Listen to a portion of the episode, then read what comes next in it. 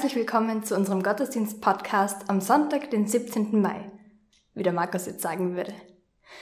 Toll, dass du wieder eingeschaltet hast, um mit uns gemeinsam Gottes Anwesenheit in unserer jeweiligen Situation zu feiern. Vielleicht hörst du dir unsere Gottesdienste regelmäßig an und weißt, dass wir uns als Gemeinde gemeinsam auf den Weg gemacht haben, Gott in der Stille und in unserem Alltag zu suchen. Aber auch wenn dem nicht so ist, ist heute ein guter Zeitpunkt einzusteigen. Wir wollen gemeinsam lernen, Zeit mit Gott zu verbringen und still zu sein, um zu hören, wer Gott ist und was er über uns denkt. Dass er uns helfen will, den Leistungsdruck und unsere Sorgen bei ihm abzulegen und zu wissen, dass genug ist, wer wir sind. Ich möchte kurz beten. Lieber Vater im Himmel, danke dass du da bist. Dass wir mit allem zu dir kommen dürfen und dass wir heute alle gemeinsam zur selben Zeit vor dich kommen dürfen. Danke, dass du uns so ernst nimmst und jedem geben möchtest, was er braucht. Dass du das Gute für uns willst.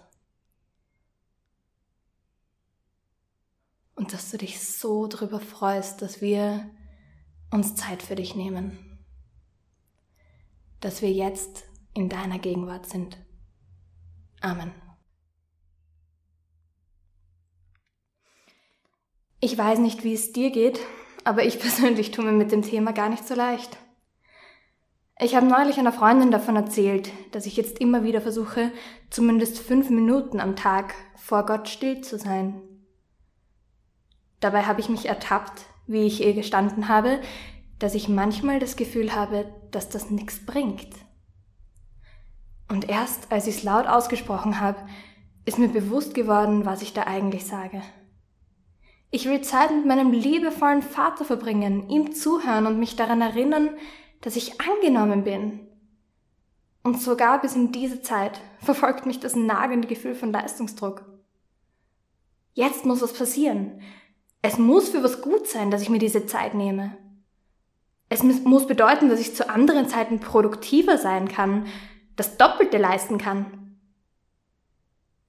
Und dabei lebe ich vollkommen am Ziel vorbei, bei Gott zu sein, von ihm zu lernen, wer er ist und was er in mir sieht. Ich möchte dich gerne dazu einladen, mit uns gemeinsam zu diesem guten Freund und liebevollen Lehrer zu kommen, Zeit mit ihm zu verbringen und dir vor Augen zu halten, wer er ist. Wir wollen dafür drei Lieder singen und zwischendurch auch Zeit haben, Gott persönlich im Gebet zu antworten.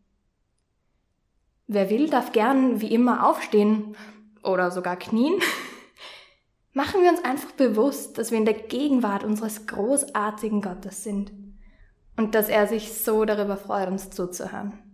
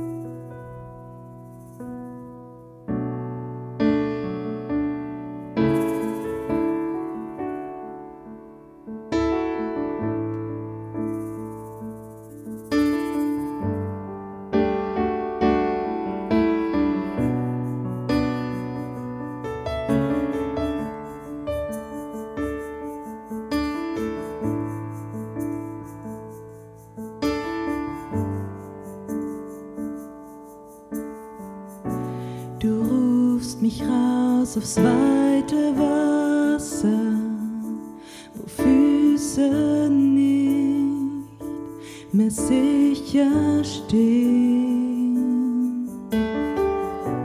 Dort finde ich dich immer.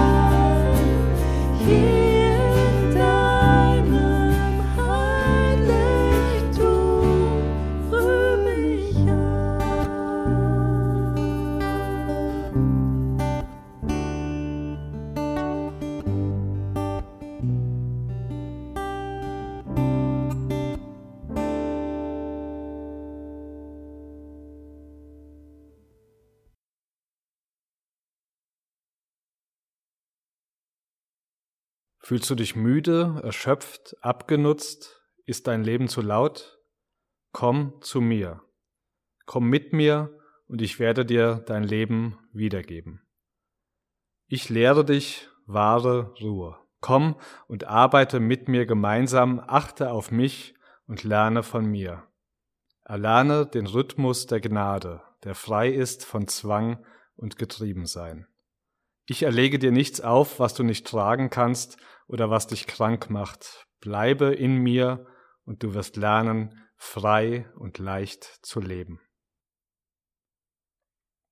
Falls ihr euch gerade fragt, ob da aus Versehen eine alte Aufnahme in den heutigen Gottesdienst reingeschnitten worden ist, dem ist nicht so. Ich habe mir nur gedacht, nachdem wir uns zu Beginn des Jahres ja in nur wenigen Wochen durch das ganze Alte Testament der Bibel gearbeitet haben, können wir jetzt quasi zum Ausgleich und zur Erholung auch mal ein paar Wochen bei nur einem Bibeltext verweilen. Und zum Ausruhen bietet sich dieser ja durchaus an. Dieser Text, den ich in den letzten Wochen schon des Öfteren in den Gottesdienst und den Impuls-Podcasts vorgelesen habe, nicht zuletzt, weil daraus ja auch der Titel unserer derzeitigen Themenreihe stammt, Leben im Rhythmus der Gnade.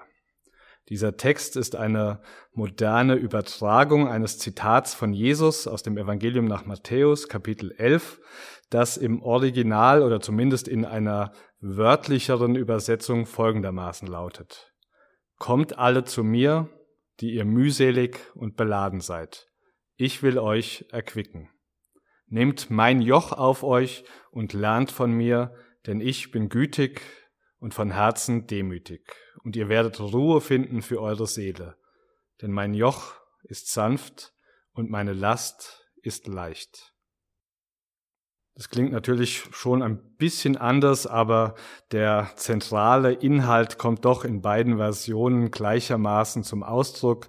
Jesus bietet uns ein Leben an, das nicht bedrückend und einengend ist und irgendwie unter Zwang gelebt wird, sondern das von einer gewissen Leichtigkeit geprägt ist und aus einer tiefen inneren Ruhe heraus gestaltet wird.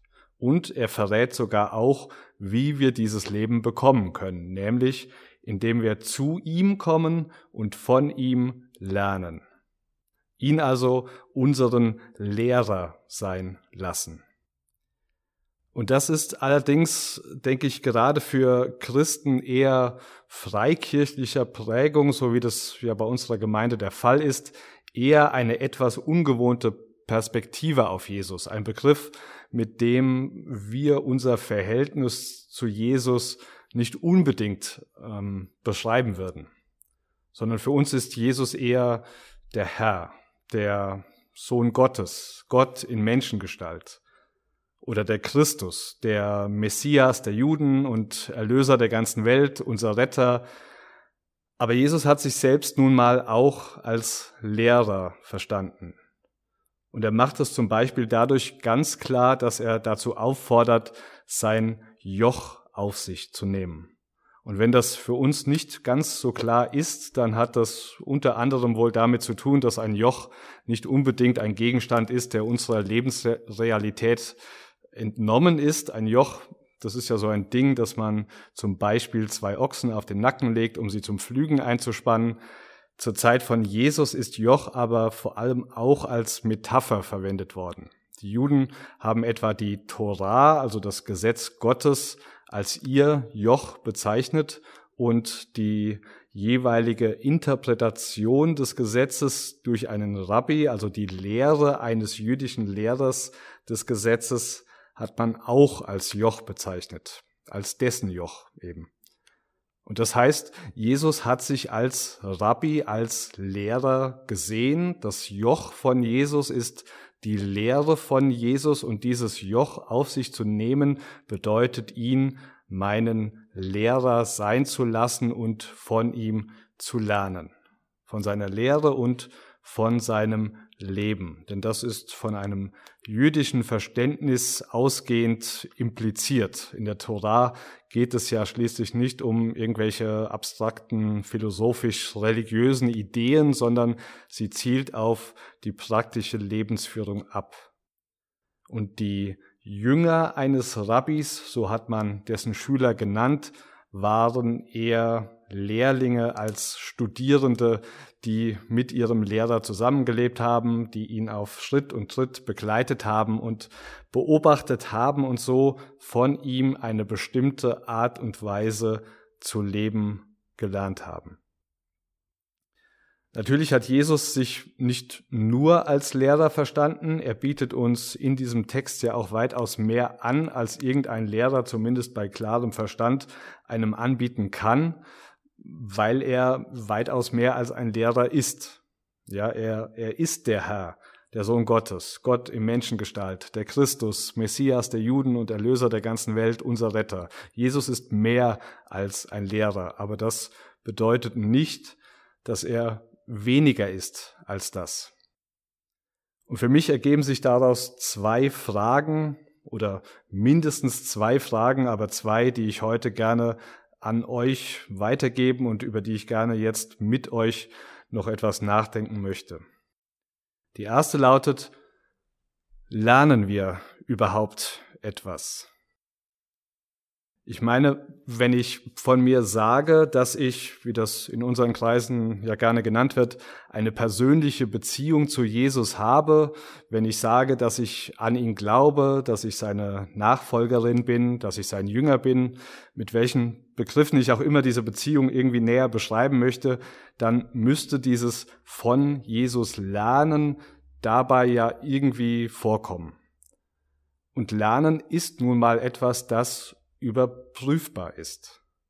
Ja, man kann durchaus feststellen, ob jemand etwas gelernt hat oder nicht. In der Schule macht man das zum Beispiel mit Tests.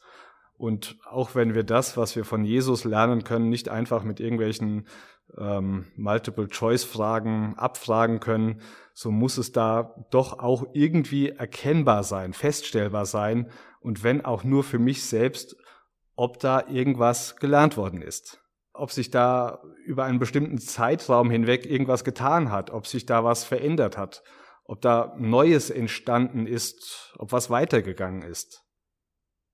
Darum die Frage, lernen wir überhaupt etwas? Ja, wenn du nur mal ganz kurz über dein Leben derzeit nachdenkst, was sind die ersten Begriffe, die dir dazu einfallen? Mit welchen Worten würdest du es beschreiben?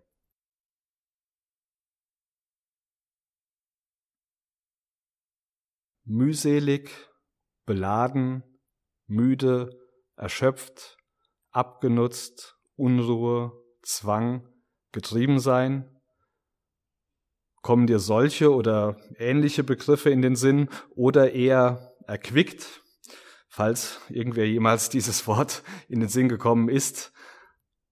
Freiheit, Leichtigkeit, Ruhe. Und ist da, ist da zumindest eine Tendenz erkennbar, eine Entwicklung, dass du sagen kannst, ich bewege mich in diese Richtung. Im Vergleich zu dem, wo ich vor fünf Jahren war, hat sich dieses und jenes getan. Und natürlich gilt da das, was ich auch bei dem Thema vom letzten Sonntag schon gesagt habe. Wir, wir können das alles nicht machen. Ich kann das nicht irgendwie aus mir selbst heraus produzieren mit ganz viel Willenskraft und einer ordentlichen Portion Glauben. Aber wir können Möglichkeiten schaffen, Rahmenbedingungen schaffen, die es uns erlauben, das zu empfangen, was Jesus uns geben möchte und die es uns erlauben, ihm Raum zu geben, dass er in uns wirken kann. Und genau darum machen wir ja die derzeitige Themenreihe. Darum geht's dabei. Bei den Themen an den einzelnen Sonntagen handelt es sich um einige, nicht um alle, aber doch um einige altbewährte Möglichkeiten, wie das ganz konkret geschehen kann. Um ganz praktische Dinge, die wir tun können, die wir in unseren Alltag, in unseren Lebensrhythmus einbauen können, um uns für Jesus und seine Gnade zu öffnen. Rahmenbedingungen, die wir schaffen können, damit er uns das geben und in uns das bewirken kann, was er für uns hat und für uns möchte. Es sind Möglichkeiten von ihm zu lernen, weil sich weil sie sich ja auch daran orientieren, wie er selbst sein Leben gelebt hat. Zeiten der Stille, Zeiten des Gebets, Zeiten der Ruhe. Damit haben wir uns bis jetzt beschäftigt und all das hat ja zu seinem Lebensrhythmus dazugehört. Und darum nutzt diese Reihe. Ja, lasst die, die Predigten nicht einfach so an euch vorüberziehen als mehr oder weniger willkommene Unterhaltung, Ablenkung, vielleicht auch Ermutigung am Sonntag, sondern verwendet die einzelnen Themen zum Beispiel dazu, um für euch selbst eine Art Stundenplan zu erstellen. Ja, so ähnlich wie Schülerinnen und Schüler ja so etwas haben, bestimmte Zeiten, zu denen sie bestimmte Dinge tun, um bestimmte Dinge zu lernen, um bestimmte Lernziele zu erreichen. Das heißt, geht entweder ganz am Ende der Reihe oder auch parallel dazu die einzelnen Themen durch, nochmals durch vielleicht und überlegt, was davon möchte ich wie und wann in meinen Tages- und in meinen Wochenablauf integrieren. Ja, zum Beispiel, ich möchte jeden Tag fünf Minuten Stille vor Gott praktizieren. Ich möchte einmal in der Woche 24 Stunden Sabbat haben, an dem ich Folgendes tun werde und an dem ich Folgendes nicht tun werde und so weiter. Versucht es ruhig mal für euch zu machen, aufzuschreiben für euch persönlich, so wie es für euch am besten passt und euch am meisten entspricht, ähm, so einen, so einen Stundenplan zu erstellen, den ihr dann natürlich auch immer wieder überarbeiten und anpassen könnt. Und ein kleiner Tipp dazu, wenn es denn dann an die Umsetzung geht, nehmt euch vielleicht nicht zu viel auf einmal vor. Vor allem, wenn es um Dinge geht, die bisher noch gar nicht Teil eures Lebensrhythmus sind, lieber ganz kleine Schritte gehen, das ist vollkommen okay. Nur so funktioniert Lernen ja in Wirklichkeit. Und wir sind nun mal in Bezug auf unser Leben mit Jesus Lernende, und zwar lebenslang Lernende. Und das bringt mich zu der zweiten Frage für heute, nämlich, verstehen wir uns überhaupt als Lernende? Dazu zunächst noch ein weiterer kurzer Bibeltext, auch aus dem Evangelium nach Matthäus, diesmal Kapitel 28. Die elf Jünger gingen nach Galiläa auf den Berg, den Jesus für die Begegnung mit ihnen bestimmt hatte. Bei seinem Anblick warfen sie sich vor ihm nieder, allerdings hatten einige noch Zweifel. Jesus trat auf sie zu und sagte, mir ist alle Macht im Himmel und auf der Erde gegeben, darum geht zu allen Völkern und macht die Menschen zu meinen Jüngern, tauft sie auf den Namen des Vaters, des Sohnes und des Heiligen Geistes und lehrt sie alles zu befolgen, was ich euch geboten habe. Und seid gewiss, ich bin jeden Tag bei euch bis zum Ende der Welt. In diesem Text erfahren wir etwas über elf Männer, die zu denen gehört haben, die auf dieses Angebot von Jesus eingegangen sind, die zu ihm gekommen sind und von ihm gelernt haben. Insgesamt drei Jahre sind sie bei Jesus in der Lehre gewesen.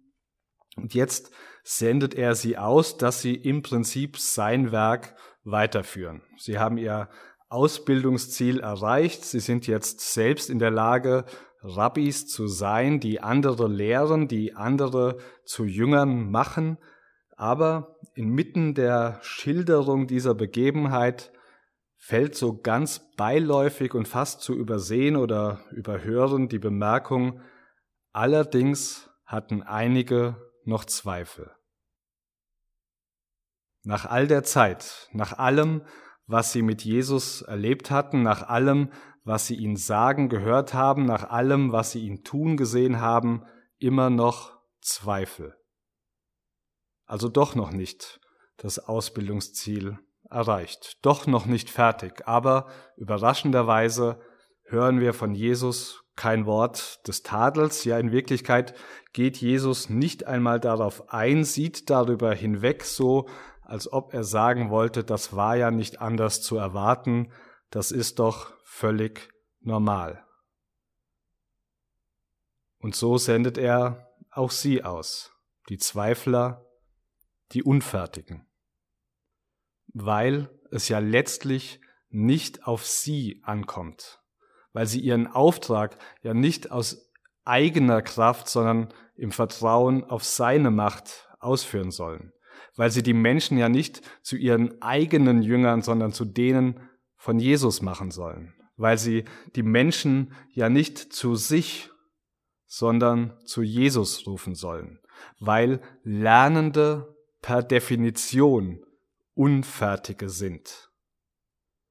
Jesus möchte unser Lehrer sein, wir können und sollen von ihm lernen und wir können und sollen darin auch weiterkommen, Fortschritte machen, Veränderungen erleben, aber wir werden dennoch immer Lernende bleiben. Solange wir leben, solche sein, die noch nicht das Ausbildungsziel erreicht haben, die noch nicht fertig sind, bei denen Jesus aber trotzdem ist und mit denen und durch die Jesus aber trotzdem arbeiten möchte. Ist uns das bewusst? Verstehen wir uns wirklich als Lernende, als Unfertige? Ich frage das darum, weil ich das zum einen nur zu gut von mir selbst kenne, zwar schon, dass ich das ab und zu ganz gerne für mich in Anspruch nehme. Ich bin halt auch nicht perfekt oder so, aber doch auch, dass ich mich immer wieder dabei ertappe, wie ich mit mir selbst wesentlich ungnädiger bin, als Jesus das ist. Ja, das sind die Fragen und die Zweifel und all das, was und wie ich sein sollte oder zumindest denke, dass ich das sollte und was und wie ich aber einfach nicht bin. Was kann Jesus schon mit mir anfangen? Aber Jesus sagt, mir ist alle Macht im Himmel und auf der Erde gegeben.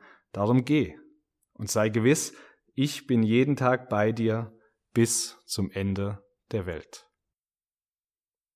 Ich frage das aber auch darum, weil es mir zumindest so vorkommt, dass wir uns gerade in unserem freikirchlichen und evangelikalen Kontext vor allem damit schwer tun, es anderen zuzugestehen, dass sie Lernende sind, dass sie noch nicht fertig, noch nicht am Ziel sind. Gnädig mit sich selbst sein, das geht vielleicht schon noch ganz gut, aber wie schaut's aus mit der Gnade für andere? Ich habe zumindest schon den Eindruck, dass wir uns oftmals viel eher als die Wissenden sehen, statt als die Lernenden. Denn zu lernen bedeutet ja unter anderem auch, die eigene Sichtweise immer wieder auch zu prüfen und durchaus auch kritisch zu hinterfragen und hinterfragen zu lassen und es darum auch auszuhalten, dass es manche gibt, die eben anders denken, die Dinge anders wissen, andere Erkenntnisse haben als ich. Die Realität ist aber, zumindest hört man das immer wieder, dass das in vielen Gemeinden ganz anders ausschaut. Erst in der letzten Woche ist ja, inzwischen muss man sagen, wieder mal ein Bericht veröffentlicht worden, in der Zeit im Bild und im Standard in diesem Fall, darüber, wie eine junge Frau ihre Kindheit in einer evangelikalen Freikirche erlebt hat. Und darin sucht man vergebens nach Begriffen wie Freiheit oder Leichtigkeit, sondern man erfährt eher etwas über Zwang und Erschöpfung. Man sucht vergebens nach einem Jesus, der Menschen Lasten abnimmt, sondern erfährt eher etwas von Menschen, die es zwar wirklich gut meinen, die aber anderen etwas auferlegen, was diese nicht tragen können und sie krank macht. Und natürlich kann man da jetzt sagen, na ja, aber das ist ja eine Ausnahme, das ist ein Einzelfall. Aber das sagt die FPÖ auch. Und zwar ziemlich regelmäßig. Nicht weniger regelmäßig als solche Berichte über Erfahrungen von Menschen mit Freikirchen erscheinen. Verstehen wir uns überhaupt als Lernende? Wenn ja, dann ist unsere Gemeinde eine Gemeinschaft, wo mitunter auch einfach mal unterschiedliche Meinungen aufeinandertreffen, man das aber aushält und sich nicht gleich die Köpfe einschlägt. Wo man auch mal Zweifel aussprechen kann, ohne befürchten zu müssen, dass man gleich mit irgendwelchen Bibelversen niedergebügelt wird wo es okay ist, auch mal sagen zu können, nein, ich kann da gerade nicht so mit, ohne dass man von anderen ein schlechtes Gewissen eingeredet bekommt. Wo man auch mal sagen kann, ich verstehe das, was da in der Bibel steht, aber so, ohne dass man gleich als liberal und nicht mehr bibeltreu abgekanzelt wird wo es auch in ethisch-moralischen Belangen keine inoffizielle Unterscheidung gibt zwischen dem, wie man nicht sein sollte, es aber in Wirklichkeit eh okay ist, wenn man trotzdem so ist, also neidisch, geizig, jähzornig, bitter, unversöhnlich, und dem, was aber nun wirklich auf gar keinen Fall geht und darum öffentlich an den Pranger gestalt, äh, gestellt gehört, also alles, was irgendwie mit Sex zu tun hat. Sondern wo man einfach gemeinsam unterwegs ist und wo man gemeinsam lernt. Von Jesus, der die Unfertigen zu sich ruft und gebrauchen möchte. Der uns zuruft. Fühlt ihr euch müde, erschöpft, abgenutzt? Ist euer Leben zu laut? Kommt zu mir. Kommt mit mir und ich werde euch euer Leben wiedergeben. Ich lehre euch wahre Ruhe. Kommt und arbeitet mit mir gemeinsam, achtet auf mich und lernt von mir, erlernt den Rhythmus der Gnade, der frei ist von Zwang und Getriebensein. Ich erlege euch nichts auf, was ihr nicht tragen könnt oder was euch krank macht. Bleibt in mir und ihr werdet lernen, frei und leicht zu leben. Ich wünsche jedem und jeder Einzelnen von uns, dass wir diesen Ruf annehmen, dass wir auf diesen Ruf antworten. Und ich wünsche der Gemeinde, dass wir so eine Gemeinschaft von Lernenden sein können.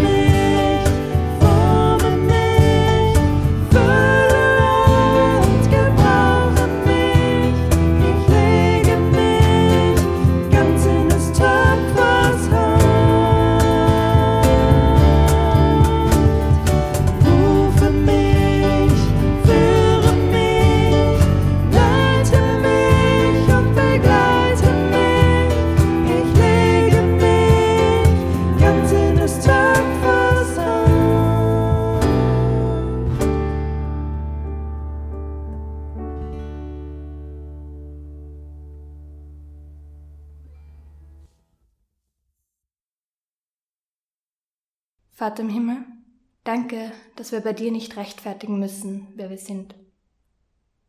Dass wir aber auch nicht so bleiben müssen, wie wir sind. Zeit mit dir zu verbringen wird uns verändern, wird unseren Fokus zurechtrücken. Wir sind deine Kinder und du willst das Beste für uns und die Menschen um uns herum. Danke. Amen. Wir kommen jetzt zum Ende vom Gottesdienst. Ich möchte gern nochmal daran erinnern, dass nur noch bis diesen Dienstag, den 19.05., die Möglichkeit besteht, die per Mail ausgesendete Umfrage zu den neuen Gemeinderäumlichkeiten auszufüllen. Wir freuen uns über jeden, der uns auf diesem Weg seine Meinung sagt. Solltest du aber mit dem Link oder mit Computern generell Probleme haben, wende dich doch gern an jemanden, von dem du glaubst, dass diese Person dir helfen kann. Solltest du das Mail nicht bekommen haben, kannst du dem Markus natürlich gerne nochmal schreiben. Wie schon die letzten Male wäre es toll, nach dem Gottesdienst zum Telefon zu greifen und mit jemandem zu plaudern, mit dem wir uns in der Tulpengasse bei Kaffee und Kuchen auch unterhalten würden.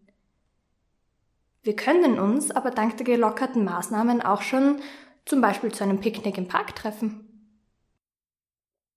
Ich möchte mich mit einem Segen von euch verabschieden.